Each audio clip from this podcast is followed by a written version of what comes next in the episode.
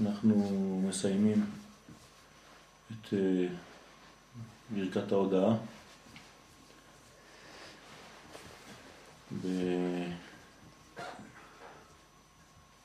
בנימה אופטימית שצריך אה, לחטוף את היגון ואת ההנחה שמשם כל העוונות שצריך להפוך את זה לשמחה. והרב אומר שזה עיקר התשובה. כלומר, כשהעוונות הופכות, כן, הופכים לזכויות. וזה בחינת כל תרועה, שהוא העיקר.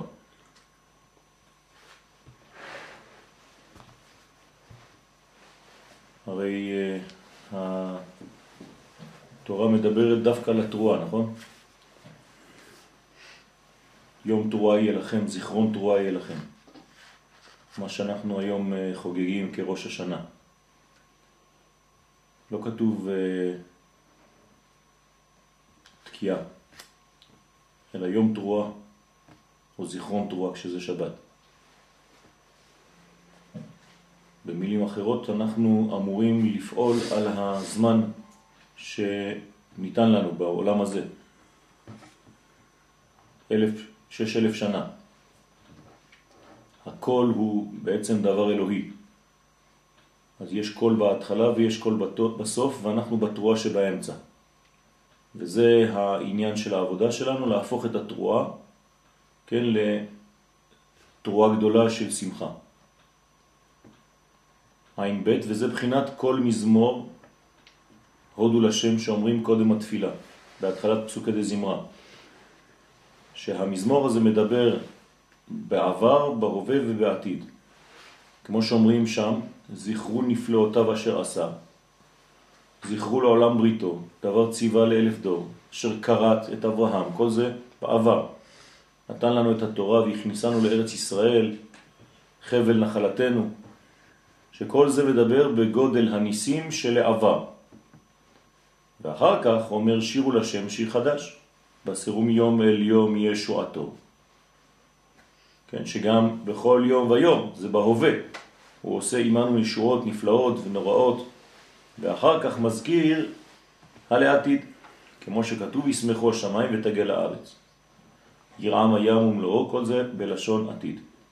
אז יש לנו בעצם את כל הזמנים, אז המזמור הזה בעצם כולל את כל הזמנים, במילים אחרות הוא למעלה מן הזמן. דבר שנמצא גם בעבר, גם בהווה וגם בעתיד, זה בעצם דבר שנמצא מעבר למימד הזמן.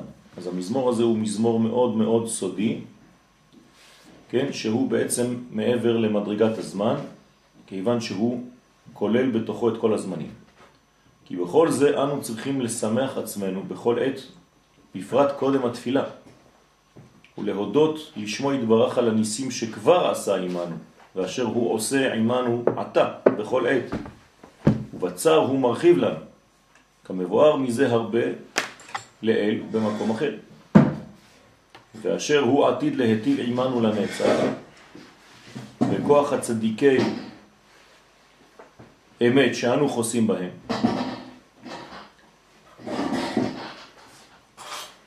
זה הכרת הטוב. כל העניין הזה זה הכרת הטוב, שצריך לומר תודה לקדוש ברוך הוא על כל מה שהוא כבר עשה, כל מה שהוא עושה וכל מה שהוא עתיד לעשות. כל זה המזמור הודו, אמר דוד לפני הארון, כשנכנס למקומו. כן? אז אה, כן, הרב מסביר לנו שהמזמור הזה, דוד המלך כתב אותו, אמר אותו, בזמן שהכניסו, כן, את הארון למקומו. כמבואר בדברי הימים. כן, עד שהכניסו את הארון למקומו, כן, העלו אותו לירושלים, כן, הוא היה בגלות הארון, כמו השכינה. אז עד שזה מגיע לירושלים חזרה, יש מהלך אה, רציני. כי עיקר השמחה כשבא הארון על מקומו. זאת אומרת, כשהנקודה האלוהית כן, ארון זה אור קטן, חוזרת למקום האור. כלומר, למקום אבן השתייה, על מקומו, שנמשך מבחינת ברוך כבוד השם ממקומו. כלומר, איפה יש לקדוש ברוך הוא משקל, כבוד, כובד? רק כשהוא נמצא במקומו. כל עוד והקדוש ברוך הוא לא נמצא במקומו, אפשר לפתוח ישיבות ובתי כנסת וכל מיני מקומות ברחבי העולם, כן, זה לא נחשב כמו המקום המדויק. כי המקום ההוא, משם מקור השמחה, כן? איך התחבר לזה בן אדם שלא היה פה אף פעם? שכאילו, כאילו, רבי נתן בעצם לא היה פה. מה הקשר? יש תורה. תורה זה נבואה. הקדוש ברוך הוא מצווה אותנו. לא, אבל כאילו כל האור הזה שלו, כן. מאיפה הוא קיבל אותו? כאילו, אם... כן, זה אור אה, מינימלי, אור קטן. כלומר, ספר כזה, אם הוא היה נכתב פה, היה פי אלף יותר חזק. כולם אומרים את זה, כל גדולי ישראל אומרים. כל מה שכתבתי, אם הייתי כותב את זה בארץ ישראל, זאת הייתה תורה אחרת. כן? אל תשכחו את רבי זרע שצם מאה תעניות כדי לשכוח את כל תלמודו שבבבל. התורה שבבבל היא קליפת השום ביחס לתורת ארץ ישראל. אין תורה כתורת ארץ ישראל, בגלל שאין קדושה כקדושת ארץ ישראל. לכן, כל מה שנכתב שם זה בגלל הגמישות של יעקב אבינו, שמסוגל לרדת למציאות של גלות. אבל ברגע שחוזרים לכאן, בוודאי על, כמה, על אחת כמה וכמה שהספר, כל הספרים בכלל, כן, היו ברמה אחרת. תראה את ההבדל בכתיבה של הרב קוק בחוץ לארץ ובכתיבה שלו בארץ ישראל.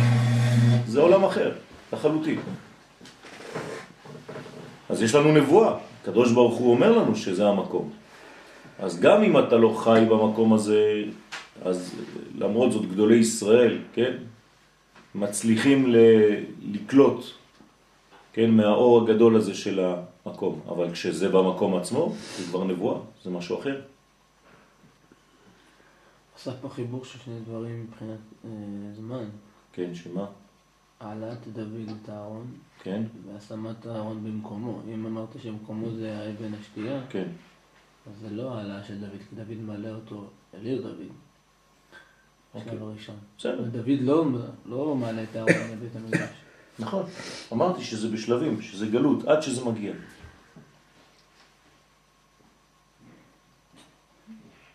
כלומר, ההעלאה הזאת לוקחת זמן. זה כמו הגאולה, זה כמעט כמעט, אבל בכל זאת שמגיעים, לאט לאט, עד שמגיעים בסוף. בסוף זה הבחינה של השמחה הגדולה הזאת. כתוב, בכל זה המזמור, הודו, אמר דוד לפני ארון כשנכנס למקומו. כן, שחוזר למקומו, בתהליך של חזרה למקומו. אם אני רואה יהודי שעולה לארץ, גם אם הוא עולה לאשדוד, לא, כי עיקר השמחה כשבא אהרון על מקומו. נכון. זה העיקר של השמחה. זה, עד שמגיעים לשם, אנחנו בתהליכים של שמחה, של ששון בוא נגיד. עד שמגיעים. אבל הוא לא עושה את זה. מה? דוד לא עושה את זה. בסדר. הוא, הוא בתהליך, הוא רואה את התהליך. זאת אומרת, הוא יודע להודות על התהליך. בסדר? הוא יודע להודות על התהליך הזה של, של העלאה ממקום למקום עד שמגיעים לאותו מקום. למקום. הוא כבר ראה את כל התהליך הזה במזמור שלו, שהוא... זה מה שקורה. אה, כן. כלומר, הוא, הוא, לא- הוא מזהה את התהליך הזה כשעדיין לא הגיע לסיומו. זה מה. שאנחנו צריכים לעשות, זה לימוד בשבילנו. כלומר, זה מה שאנחנו לומדים כבר כמה שנים. ש, שאסור לנו לומר תודה רק ברגע כביכול שאנחנו קבענו לעצמנו שזה הגיע למקום הזה. לא. גם בדרך צריך להגיד תודה לקדוש ברוך הוא. כי כל הדרך זה חלק מהגאולה עצמה. זאת אומרת, אני צריך לדעת את התהליכים. היום אני צריך להודות לשם. גם אם אין עדיין גילוי משיח. גם אם אני לא במקום. הנה, גם היום אני לא במקום. אבן השתייה היא, נתתי אותה בינתיים. כן, תחת הקליפה. אבל אני צריך לשמוח בזה שכבר חזרנו לארצנו. זה לא סותר. אז אני לא אבטל את אה, אמירת ההלל שלי ביום העצמאות בגלל שעוד לא הגעתי לבית המקדש. זה שטות. הרי לא ככה פועלים בחיים. כל שלב שאתה מתקדם ואתה רואה שהקדוש ברוך הוא איתך בהתקדמות הזאת, אתה צריך להודות על השלב הזה. זה לא או הכל או לא כלום. זה לא ככה יהדות. יהדות זה כמעט כמעט, כל שלב שאתה עושה זה גם חלק מהעזבה. אדם שהגיע בחמש ורבע, כן, לכפר, בערב שבת, ושבת מתחילה בארבע ורבע, אז הוא כבר חילל שבת שעה. לא יודע מה, הייתה לו בעיה. כן, אז מה, אז הוא, אז הוא ימשיך לחלל שבת? לא, יתחיל שבת בחמש ורבע. ברגע שהוא הגיע. גם צום אותו דבר. אותו דבר בצום. כן? לא צם, אה, שכח. שכח. כן? שכח אה, בבוקר, אה, קם ושתה. בעשירי בטבת. בוודאי. אז מה, הוא יעשה קומזיץ עכשיו? ילך לעשות לעצמו קוסקוס בין כה וכה, כבר פספסתי. לא, תתחיל את הצום ברגע שזה. ככה זה. בעמידה, אתה באמצע עמידה, לא כיוונת כלום, אתה בכלל לא במקום שלך. התעוררת בשים שלום. אז משם תתחיל לכוון. זה לא שתגיד, טוב, יאללה, בין כה וכה כל העמידה הלכה פייפל. אז בוא, בוא, בוא נבטל את הכל. לא, לא עובד ככה יהדות. יהדות זה, תפסת חלק, תתפוס את החלק הזה. תפסת מרובה, לא תפסת. להפך. אתה או הכל או לא כלום, אתה אדם קיצוני. הקדוש ברוך הוא לא מתגלה בקיצוניות. וגם לא אצל הקיצונים. בסדר? אז צריך להיזהר מהדבר הזה, זה דבר מאוד מאוד חשוב. התהליך לא פחות חשוב. איך אומר הרב חרל"פ? במעייני ישועה, הציפייה לגאולה גדולה יותר מהגאולה עצמה. למה? כי בציפייה לגאולה יש לך ראייה הרבה יותר גדולה מהגאולה בעצמה. הרי הגאולה עצמה כשהיא תהיה, היא תהיה מוגבלת למה שאתה רואה, למה שאתה חש. אבל הציפייה היא אינסופית. כי כשאתה מצפה אתה מפנטז, אז זה הרבה יותר גדול. כשאתה חושב על משהו טוב, בלי גבולות. נכון? אתה רוצה לאכול עכשיו, בא לך לאכול במסעדה. הפנטזיה שלך של המסעדה זה דברים שלא קיימים אפילו במציאות. הרבה יותר גדול מכשתגיע למסעדה עצמה וה... כן, מלצר אה, יעצבן אותך, כי הוא לא ניגש אליך מיד כשנכנסת למסעדה. אז הנה כבר, כן, הרס לך את השמחה. אבל כשחשבת על המסעדה, אמרת וואי וואי וואי, היום בערב יהיה לנו חגיגה גדולה, נעשה ככה וככה, כן, ובמציאות, אה, כשאתה דה פקטו במקום שם, זה הרבה פחות, אה, אומר הרב חלב זה אותו דבר בגאולה. אם אתה לא מבין שהגאולה זה המהלך, ואתה מחכה לנקודה, נקודת ציון בזמן, אתה הולך לאיבוד, לא הבנת כלום. ו- ודרך אגב, אתה לא תוכל לזהות את הנקודה. כי הנקודה היא איננה, כי כל יום יש עוד נקודה. אז איפה הנקודה? בעיה. אנשים שחושבים שהמשיח זה תאריך, הם בבעיה גדולה. כי הם אף פעם לא יוכלו ל...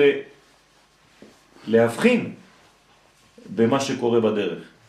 הרבה אנשים מצחיקים, כן? אנחנו רוצים את המשיח, רוצים זה, מתפללים וזה, כן?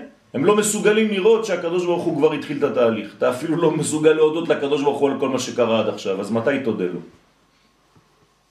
אז מה, אפשר להסביר להם את זה? בוודאי. צריך להסביר להם את זה, זה חינוך.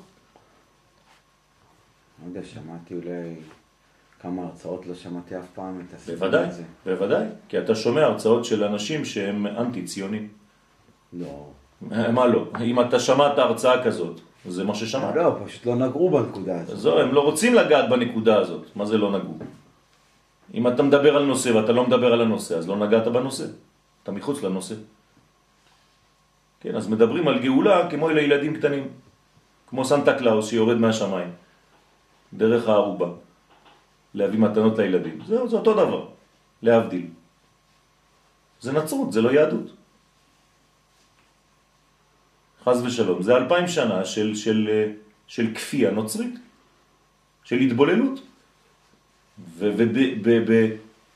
וכאילו עכשיו בהצטלה של דתיות, אתה ממשיך את אותה שיטה. רק מייפה אותה קצת, יש לה לבוש אחר. אבל זה אותו דבר, חז ושלום. צריך להיזהר מאוד מהדבר הזה. אם אתה לא מסוגל להודות לשם בדרך, אתה אף פעם לא תודה לו, כי אין נקודת הגעה. אתה תמיד בדרך.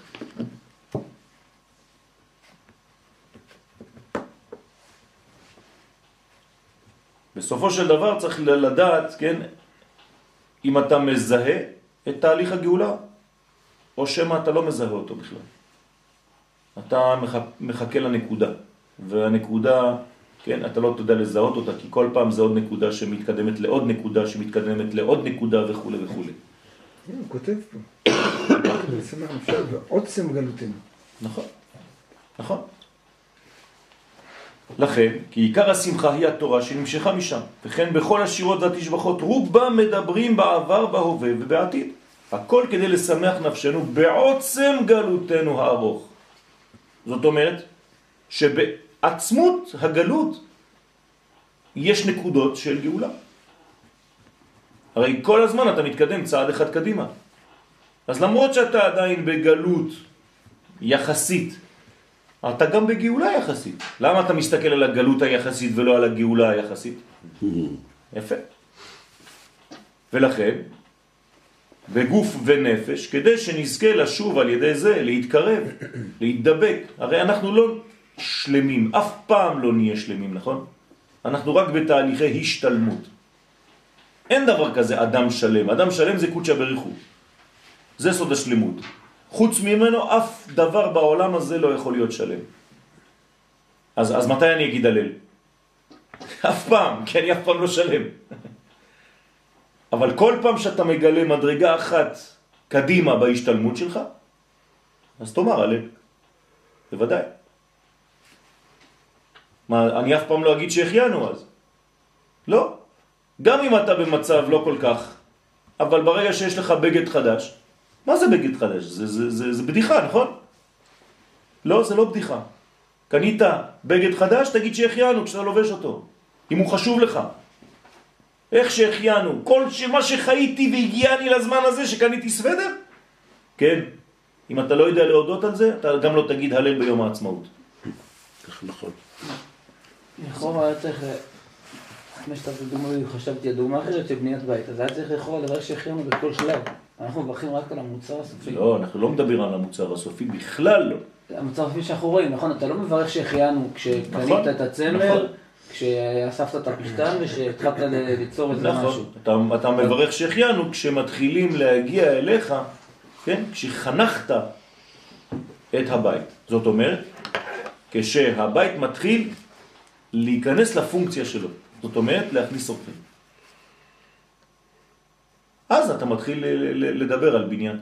אז למרות שהבניין שלך כל רגע, אבל בכל שלב ושלב אתה צריך להתפלל. וזו הנקודה, זאת אומרת, אנחנו אומרים שזה קימה קימה, אז אם זה קימה זה קימה, אז. גם אז קניית הבטון וגם קניית נכון, הלבנים, נכון. אז זה זה כל מה שלב. שהחיינו. זה מה שאומר הזוהר. אז אף על פי כן אנחנו מברכים רק בסוף. נכון, כי עוד פעם, אני לא יכול לברך שהחיינו על כל... למה, למה, למה? רק כשאני אגיע ליהודה של הגאולה. אין, הייעוד של הגאולה זה קיבוץ גלויות. זה חזרה ממוות לחיים. מסכת פסחים, קי"ט. יש לנו נביאים, אנחנו לא ממציאים מהמותן הלכות. גמרא, פסחים קי"ט. נביאים שביניהם קבעו להם, כן, אני מצטט את הגמרא, שכשינצלו מכל צרה שלא תבוא עליהם, כן, יאמרו אותו, את ההלל. ורש"י במקום כגון חנוכה. זאת אומרת, ברגע שאני מזהה משהו, יש לי נבואה, אני לא באוויר, יש לי חכמים, יש לי חכמי ישראל, קבעו לי דברים. עברתי ממוות לחיים, מכיליון טוטלי של עם ישראל, ואני חוזר לארצי, בוודאי שאני אומר הלל, מה, מה קרה? אבל בתהליך הבנייה של הבית, אתה כן צריך להודות. אמנם לא באמירת הלל, אבל אתה צריך להגיד, בכל שלב, אומר הזוהר הקדוש, כן, אני בונה את הבית הזה ואני משכלל את הבית הזה בשביל, לשם ייחוד קודשא בריחו שכינתה, כדי שיבואו לבית הזה אה, אה, אנשים שזקוקים ואני אוכל לעזור להם, ו- ושהבית יהיה מלא בדברי תורה, וצריך להגיד את זה. אוי בונה ביתו בלא צדק. מי שלא עושה את זה, שלא מכוון את זה לכיוון הזה, זה כאילו הוא בונה בית בשביל הבטן שלו. סיפרת לנו שהבית הוא דין, ואם אתה לא מכניס רחמים, אז זה לא טוב. לאן הם מכוונים? נכון. היה איזה אחד שבונה את הבית שלו ומאוד קשה לו, הוא לקח אותי טרמפ, אמרתי לו במפורש, תכניס רחמים, הוא אומר לי איך? אמרתי לו, מה זאת אומרת איך? בדיוק כמו שאמרת עכשיו, אמרתי לו, תהפוך תגיד, את תגיד הקבלה שכל שלך. אבן וכל בטון וכל ברזל שאתה מכניס, זה, זה, מה זה זה ברזל? מה זה בטון? זה היסודות, מה זה היסודות? זה המידות. נכון. תכנית, תהפוך את הרצון לקבל שלך לרצון להשפיע. זה חנוכת בית. חנוכת בית זה הרצון להשפיע. בסדר? כי עד היום צמצמת את עצמך. הרי כתוב כל הבונה ביתו, כן, מתמסכן. מה זה מתמסכן? הופך להיות מסכן, למה? כי הוא חושב רק על עצמו עכשיו. הוא בונה, בונה, בונה, בונה, הוא גם מתמסכן, וגם הופך להיות מסכן כי הוא ברצון לקבל. כשאתה מסיים את הבנייה, תהפוך את הרצון לקבל לרצון להשפיע, חנוכת בית. ואז אתה נותן את הצבע האמיתי לבית, סיפרת לנו על הרב מרדכי אליהו יחד עם הרב גבי. נכון? נכון. וזה בעצם בזמן המהלך, כן? זה להתקרב להידבק לשם יתברך שהעיקר על ידי השמחה. עין ג' וזה שהיית באותיות דרבי עקיבא, כן? מדרש מאוד מאוד אה, חשוב. אותיות דרבי עקיבא. יש לכם את המדרש הזה? מדרש מאוד חשוב. מובא בילקוט ראובני, פרשת שמות וזה לשונו. דבר אחר, אהיה אשר אהיה. מה זה ספר? ספר קבלה, על אה, סוד האותיות, אותיות דרבי עקיבא, מדרש. מתי יש שיעור על זה? אהיה אשר אהיה. הנה, עניתי לך. הפוך את הדין לחסד. הנה, עניתי לך, אהיה אשר אהיה. זה לשונו. אהיה אשר אהיה, במידת הרחמים. בראתי העולם, ובמידת הרחמים אני מנהיגו. כן? כלומר, במידת הזמן. תן לי זמן. זה הזמן. היום שתיים וחצי? כן. ובמידת הרחמים אני מחדשו. דבר אחר, אהיה אשר אהיה, במידת טוב בראתי העולם, ובמידת טוב אני מנהיגו, ואני עתיד לחדשו. כלומר, הקדוש ברוך הוא, אהיה בגלות הזאת כמו שאהיה איתכם בגלות אחרת. נכון? כך אומרים המפרשים. תגיד לי, זה דיכאון, לא? כלומר, הוא כבר אומר למשה רבנו שהוא יהיה בהרבה הרבה גלויות. אז אם חשבת שזאת הגלות האחרונה, כן, אז אה, אל תגיד שום דבר. למה אתה אומר אה, הלל בפסח? הרי זה רק יציאה ראשונה מגלות. אז תפסיקו להגיד הלל בפסח. כי אחרי פסח היו עוד הרבה גלויות, לא? אז למה אתם אומרים הלל בפסח? של יוסף. מלמד אותנו איך להתנהג אם לא. היינו יוצאים מזאת, מלמד, אז היינו נתקעים. אה, אז זאת אומרת שגם. הנקודה הזאת היא גאולה, למרות שהיא לא נקודה שלמה. נכון. מה, בנינו את בית המקדש כשיצאנו ממצרים? לא. אז למה אתה אומר הלל? למה אתם אומרים הלל בפסח? תגידו לי, אני רוצה תשובה. בגלל ה- בגלל מה? לא, מה זאת אומרת? מצרים זה שיא הגלויות. מה זה לא שיא. הגלויות? אבל לא עשינו כלום. כל מי שיצא ממצרים היה חילוני. אבל לפני שהוא היה במצרים. הוא היה עובד עבודה זרה, לא חילוני. עובד עבודה זרה. אתה למה? קיבלת מתוך מה קיבלת? מתוך חמישים... אל אה, תדבר איתי, לך טומאה, לך תדבר עם החבר הזה שלא רוצה להגיד הלל ביום העצמאות. תסביר לו את זה. אני אסביר לו את זה בפשטות הכי פשוטה שיכולה להיות. הרי, הרי הם היו הרבה יותר. גרועים מהיהודים של הדור שבנו את המדינה. עובדי עבודה זרה כולם. אז בשביל מה אתה אומר הלל? על מי? על עובדי עבודה זרה? על יציאה ממצרים שאחריה הייתה עוד גלות ולא בנינו בכלל שום בית מקדש ולא כלום? אז תפסיק להגיד הלל בפסח, ריבונו של עולם, תפסיק. כשאתה מסתכל אחורה זה ככה, אבל כשאתה ב- בתהליך עצמו, אתה רואה שהתקדמת, אז תגיד תודה. אז יפה. שם זה- היית ביציאת אז כל אתה קיים, אתה אוכל, אתה מברך. זה לא אותו עיקרון. אז יפה, זה אותו עניין. זאת אומרת, התהליך, כן, חשוב מאוד. נכון. ואל תצביעו על נקודה שכל עוד ולא הגעתי לנקודה הזאת, כלום לא קרה. חס ושלום, איזו כפיות טובה זאת. מה, אתה קובע לקדוש ברוך הוא מה זה גאולה? דווקא את ההלל הזה כמעט רוב העם אומר במודע או לא זה לא בצורה מודע. נכון. הם אומרים את זה נכון. בהגדה, כי נכון. כולם מקיימים כמעט את ההגדה. ואני עתיד לחדשו, עד כאן לשון, דהיינו כנ"ל, בחינת הוא היטיב, הוא מטיב, הוא ייטיב. שעל ידי זה עיקר השמחה והדבקות. מיטיב. אדם כזה לא יכול להיות שמח אם הוא לא מבין את זה. ברכת המזון הוא מיטיב. הוא כל הזמן חס ושלום נמצא במצב של עוגמת נפש. ולכן הדבקות בו יתברך שהוא החיות והקיום, כן? זה בחינת אהיה אשר אהיה, כן? שהוא בחינת כתר. אהיה זה כתר, נכון? בספירות. שמכיר. כמו שמבואר שם על פסוק ואהיה עמך ואברכך. כי כתר בחינת מקום, כן, בחינת המסדר. הוא מקום השמחה שמשם הגאולה של מצרים ושם כל הגלויות וגם כל הגאולות. וזה שסיים שם דבר אחר במידת אמונה בראתי העולם כי אמונה בחינת שמחה שזה יסוד הכל. כלומר מה זה בבחינת במידת אמונה בראתי עולם? איך הקדוש ברוך הוא בורא את העולם באמונה? בעשייה. אמונה זה עשייה, זה ודאות. נכון? כל מצוותך, מצוותיך אמונה. כשאני מאמין, אני פשוט חי את מה שאני עושה. אז הקדוש ברוך הוא חי את חייו, נכון? האינסופיים. אז זה נקרא אמונה. בזכות זה הוא בורא את העולם. כי הקדוש ברוך הוא מגלה, מאמת, מאמין את זהותו האלוהית האינסופית, השתבח שמו. אז איך הוא מגלה את זה? בבריאת העולם. העשייה זה התאמנות, אתה נכון, מתאמן. נכון, נכון. גאולה של כל הגלויות, זה, הוא קורא לזה אביב, האביב. אביב כל העמים, יש כזה נכון? לא. האביב של כל האומות. זה יציאת מצרים. יציאת מצרים. נכון. זה, זה דומה למה שאומר כאן, לא? שמה? שכותב שעם כוח שמשם הגאולה של מצרים, של כל הגלויות. נכון. שזה אומרים את ההלל. אולי, יפה. ברגע, ברגע. ש... נכון. ומה היעד? גלות עוד אחת. מה מה אתה עושה ככה? לא, סוף. אין לי יד. הולך, לך לא. נכון, לא נכון. היעד נאמר. הרי יש חמש לשונות של גאולה, נכון? והצעתי וגאלתי והבאתי. והבאתי אתכם אל אדמתכם. ברגע שאתה חוזר לארץ ישראל, זהו. מה אתה רוצה יותר? לא. כי הם כבר הגיעו לארץ ישראל אחרי כך אל תגיד לי אם כבר הגיעו. אתה אומר הלל על ההגעה, זה מה שאמר הקדוש ברוך הוא למשה? והבאתי אתכם אל אדמתכם? יפה. ברגע שאתה חוזר לארץ ישראל תאמר הלל. שאלה, אני שואל נגד, נגדי. אז למה יהושע... מה שבאתי לשאול. אה, אז תגיד, תענה אתה. כי הוא שאל. כן? למה לא אומרים הלל, אנחנו, היום למה אנחנו לא אומרים הלל על הזמן שיהושע הגיע לארץ ישראל? תגיד לי אתה, כי זה אותו תאריך של פסח, אז אומרים הלל. נכנסנו לארץ ישראל בפסח. אז אומרים הלל, יהושע אמר הלל. אז למה לא אומרים על... נתחיל לפרוק את הזמנים. אין, אתה לא יכול למצוא, אין כבר, עשינו את כל העבודה. חפש. אין, שיבת ציון.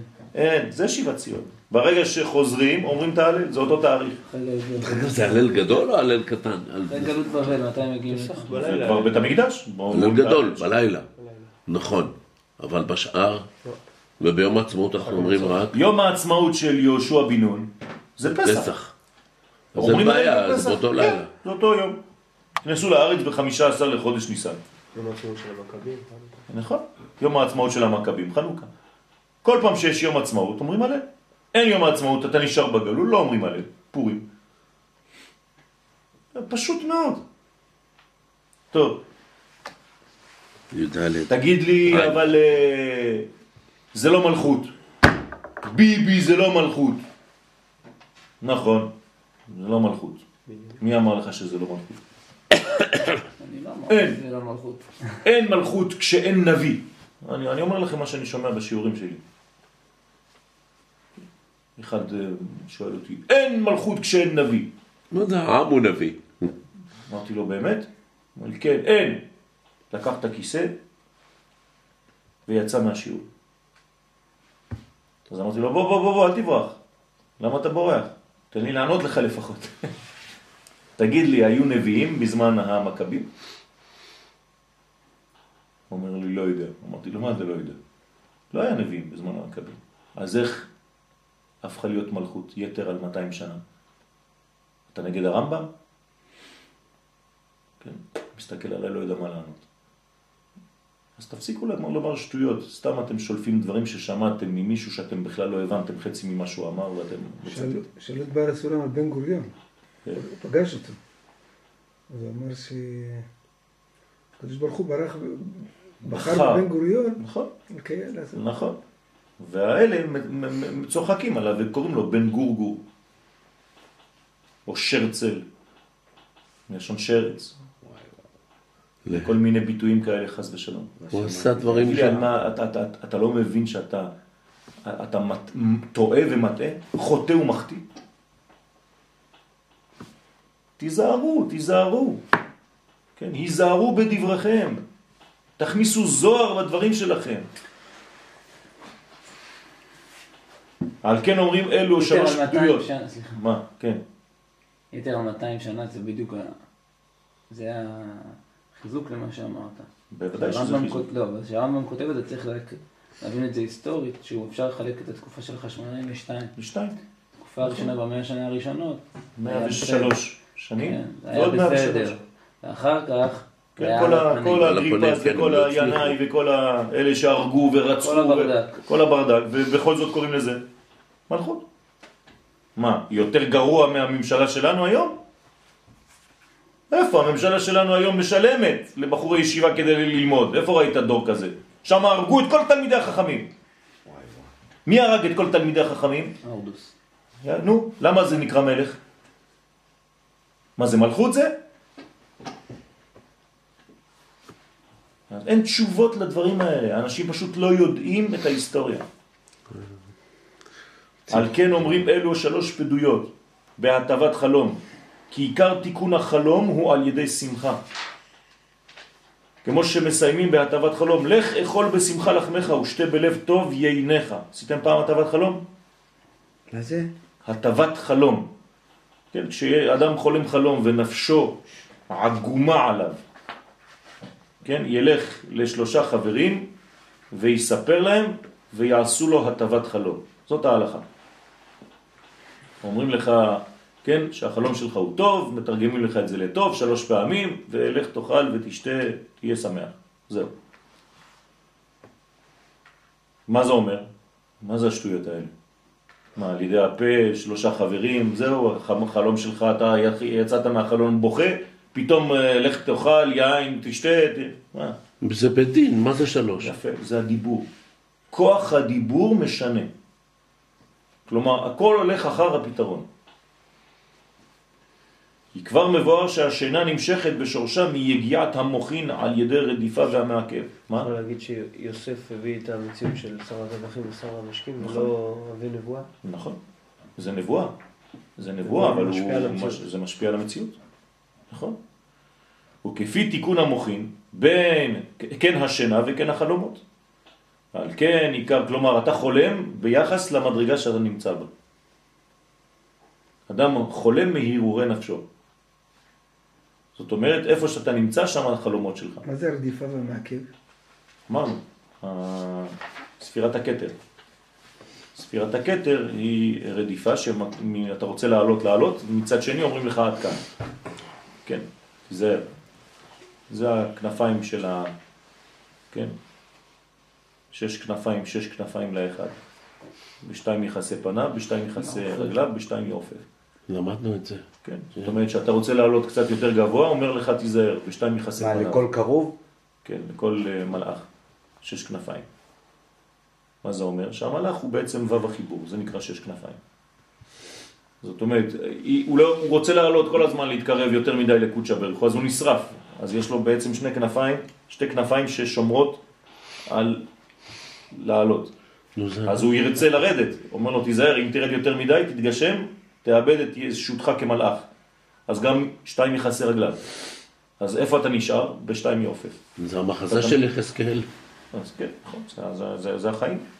על כן עיקר התיקון החלום שאינו טוב הוא על ידי המשכת השמחה של שלושת המטיבים. כלומר, אתה הולך לשלושה חברים, נקראים מטיבי לכת. כן, שעל ידי זה עיקר תיקון המוחין. על כן אומרים אז השלוש בדויות ושלוש הפוכות. כי על ידם נמשך בחינת שמחה ושלום, שזה עיקר בחינת הפדיון מכל הצרות שמבטלים על ידי השמחה. כלומר, שמחה זה הרפואה לכל המחלות. עין ה' ועיין בזוהר הקדוש, פרשת פנחס. זה הזוהר שקוראים בברית יצחק. כן? שלום זוכו.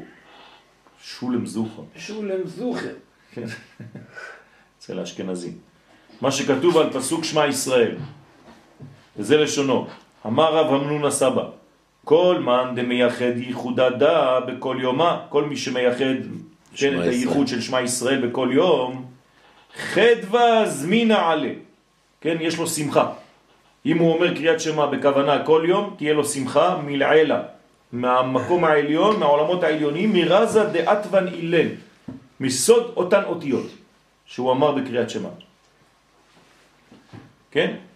מם, מהי סיטרה, וא' ח' מהי סיטרה.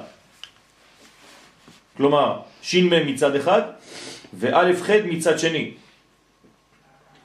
מה זה שין מם וא' ח'? יפה, ואחד. יפה. שין מם, שין מם של שמה, כלומר שם של שמה, בלי העין, ואח, בלי הדלת, של אחד. וסימנך, אסמך. הוא עשה פה מישמיש, מה? לא, לא, לא, לא. גם בוחר את האותיות לקחת וגם לא, מחלק לא, זה. הזוהר לא עושה מישמיש. כן? אבל תראה, למה? זה נכון. מה נשאר? אם אתה, אם אתה, היית מאמין בשמה, מה נשאר? אחד, מושמע. אתה כן, שומע, מה עם באחד, העין? מה עם הדלת? יפה, זה העד, זאת העדות. עדות. זאת אומרת, מסתדרת יופי, לא תדחף. מי שמכוון בקריאת שמע כמו שצריך, תעשה משמש אחר. אני תעשה- יכול תעשה לעשות אתה משמש אה, אחר. זהו, נו, תעשה מישהו. אה, תן לי כמה רגעים, אפשר לחבר. אוקיי, אז תעשה יש. אנשים מומחים לזה. מה זה, לא עושה... מי שאומר קריאת שמע בכוונה, יודע. ששמה זה שם עין, כלומר, שם של עין. תן לי את המחזור שלך. שם של עין זה- זה 70, שזה שבע ספירות תחתונות של הבינה, שיורדות כדי לתת אפשרות להעלות מוחין מלמטה. אז זה נקרא שם עין. אנחנו אומרים שמע, אבל זה שם עין. ואח של אחד זה הזכר, שזה זעיר אנפין, ביחס לדלת שהיא בחינת דלת שהיא מלכות. זה זה לא האח משחק. של דלת. עכשיו זה תראה, מה שאני רוצה להבין. הנה, שמה, שם עין, מה שאמרתי לך, הנה לא הרמח"ל. הרמח"ל הקדוש, שם עין, להוריד כוח משבע ספירות תחתונות דאימה, מה שאמרתי לכם, נכון? אתה רואה, לא, לא, לא, לא המצאתי כלום. דהיינו, עין של שמע. לאן מורידים את זה? לנוקבה. למה? שתוכל להעלות מן, מים נוקבים. אז כמה זה בגמטריה שם? אותו שימם שהוא עשה את המשמיש הזה, כן?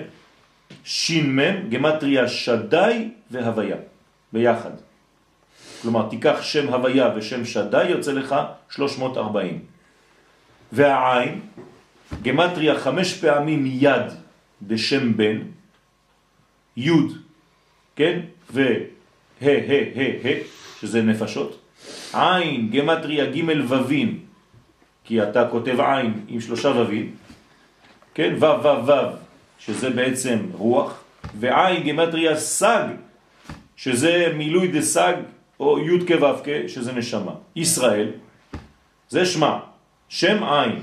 הורדת את המוחין, שבע ספירות תחתונות של אימא, למלכות כדי שהיא תוכל גם היא לעלות מים נוקבים. עכשיו הגענו לישראל, ישראל זה להמשיך מקיף דקטנות דאבא, שיר אל, להמשיך כוח מחסדים וגבורות דאבא אל זעיר אנפין, לעשות פעולתו בסוד המים דקורים, היינו במים נוקבים, עכשיו זה הזכר, אז זה שר, יש פה כוונות, אני מדלג, אחד, אח ד' בסוד הייחוד השלם בין האח לבין הנוקבה שלו.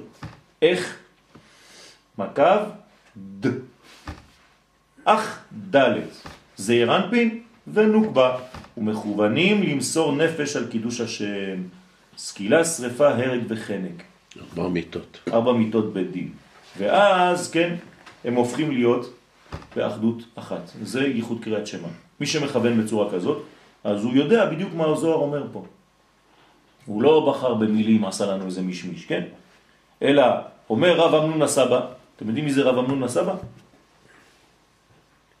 כן? אפילו להגיד את השם הזה אני כמעט מתעלב. רב הממונה כן. על... אה, חבל על הזמן. רב אמנון הסבא זה, זה ה... כש, כשהזוהר מצטט את רב אמנון סבא זה כאילו נגעת ב, ב, בנקודה של האור. זה הסוד הכי גדול שיש בזוהר כמעט. וסימנך אסמך, כלומר אתה לוקח את השין מם ואת האלף חטא ואתה כותב אשמח, אנוכי אשמח בשם, בשם ממש. מה זה בשם ממש? בייחוד. דה ייחודה קדישה ושפיר, עד כאן לשונו של הזוהר. ולכן יש לך את הדלת, מבחינת דלת של המלכות, וזה כל כותב דברנו, בכל הדרוש הזה. כל מה שאמרנו, הזוהר אמר את זה במילה אחת. שעיקר פנימיות דברנו הוא שכל אחד מישראל צריך לשמוח בשם, בחינת אנוכי אשמח בשם, שזה עיקר הגאולה והישועה של כל אחד מישראל. והעיקר שכל אחד מישראל, איך שהוא צריך לשמוח במה שהוא זוכה, על כל פנים לומר שמע ישראל פעמיים בכל יום, כמו שאנחנו מתפארים בזה, אשרנו מה טוב חלקנו, כי זה כל חיותנו וחוקות, ותקוותנו בעולם הזה ובעולם הבא, כן? לנצח. זאת אומרת, לגלות את הייחוד. מה זה לגלות את הייחוד? זה לא סתם לומר שמע ישראל, זה מילים. אלא להבין שכשאתה אומר שמע ישראל, זה הקדוש ברוך הוא מדריך את כל העולם שאתה עכשיו נמצא בו. ואת כל התהליכים האלה, שאתה מסרב לראות כגאולה. כי לא יישאר מהאדם ומהזמן הפורח כלום, כן? מה יישאר מאיתנו? כי אם שמחת האמונה הקדושה, כמו שכתבנו לאל. וזה מבואר בזוהר הקדוש הנעל שגילה לנו שצירוף תיבת אסמך מרומז באותיות ש"מ משמה ואותיות א' ח' של אחד. כי צריכים לשמוח בזה מאוד מאוד, מה שאנחנו זוכים לייחד שמו יתברך בכל יום בחינת אנוכי אשמח בשם. בסדר? שיר על השם בחיי. זאת אומרת שזו בחינה, אבל זו בחינה שהיא כן, מקדמת את כל התהליך הגדול.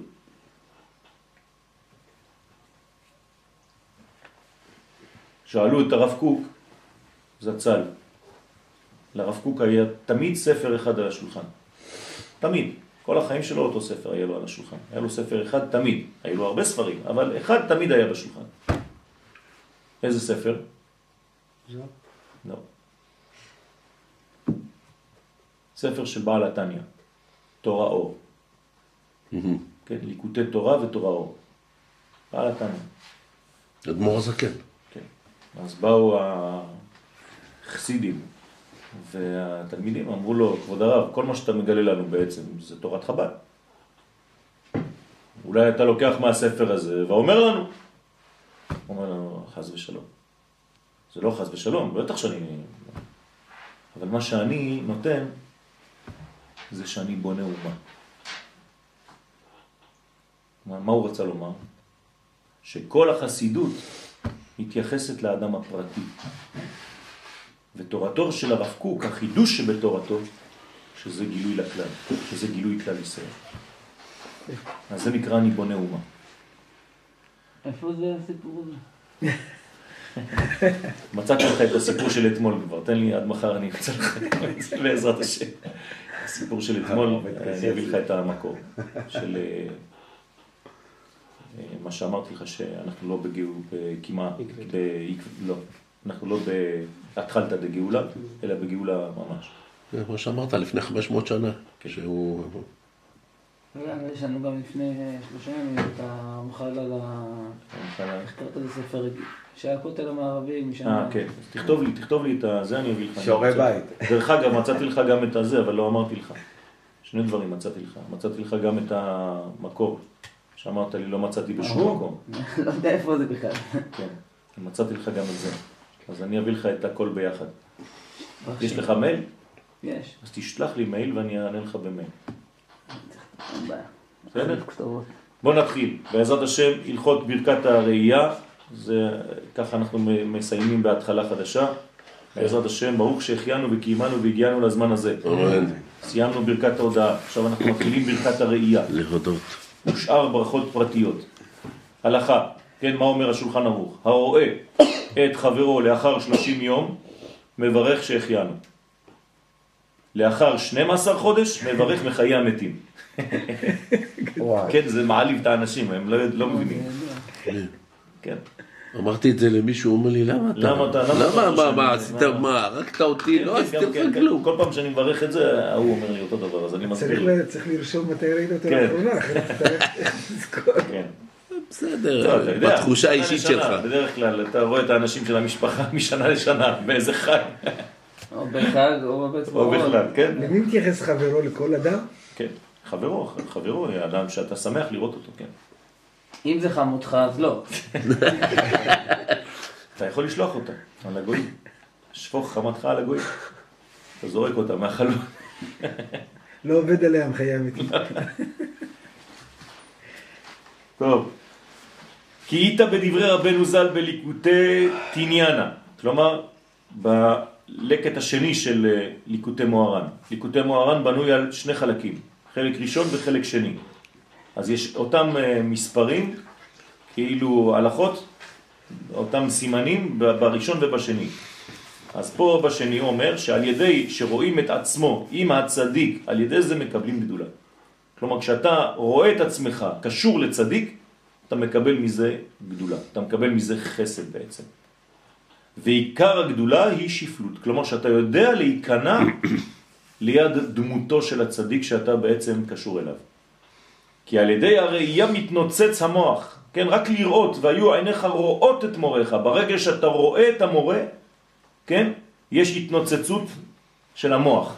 כלומר, יש מעבר, הצדיק מעביר בך, כן, מסרים, רשמים. וכפי התנוצצות המוח, כן, מקבלים גדולה. וכמה שאתה פנוי לדבר הזה, כן, להתפתחות הזאת, לפתיחות הזאת, אתה מקבל יותר גדולה, כלומר יותר חסדים. ועל ידי זה נמשכים באורי תורה. תמצא ספר עכשיו, תפתח אותו, אחרי שראית את הרב, אתה תראה שתבין דברים שלא הבנת לפני. ועל ידי זה נמשך בושה, אתה גם מתבייש באותו זמן. אתם זוכרים מה שאמרתי לכם אתמול, כן? איך מתייחסים לרב, כן? קשה מאוד אפילו לגשת אליו, מדברים אליו בצניעות כזאת, והבושה היא תשובה. ברגע שאדם בוש, הוא מראה שהוא לא גרמני, כן? לא מדבר על אה, מברגה אלקטרונית, בוש, אלא שהוא מתבייש, כן? מהגדולה שהוא עומד כנגדה. ותשובה היא בחינת שבת, בחינת חיים נצחיים. אז ברגע שאתה מרגיש את החוויה הזאת, אתה כבר בשבת. כלומר, אתה מגיע למדרגה של העולם הבא. דהיינו שנחיה, כן? שנחיה השפלות שיש בכל אחד מישראל. אתה, אתה לוקח את השפלות הזו, זה לא שפלות כדי להרוס את עצמך, אלא כדי להיבנות מחדש במדרגה אחרת. כלומר, אתה מתבטל לאורו של הצדיק, ואז אתה מקבל אור חזק יותר. שזה עיקר תחיית המתים. אז כל פעם אתה עובר תהליך כזה של תחיית המתים. אתה כאילו מת לרגע ומתעורר לתחייה. שהשליפלות של כל אחד יהיה נחיה. כלומר, ברגע שירדת, שאתה מסוגל לענבה הזאת, לרדת, אז מיד הקדוש ברוך הוא מעלה אותך.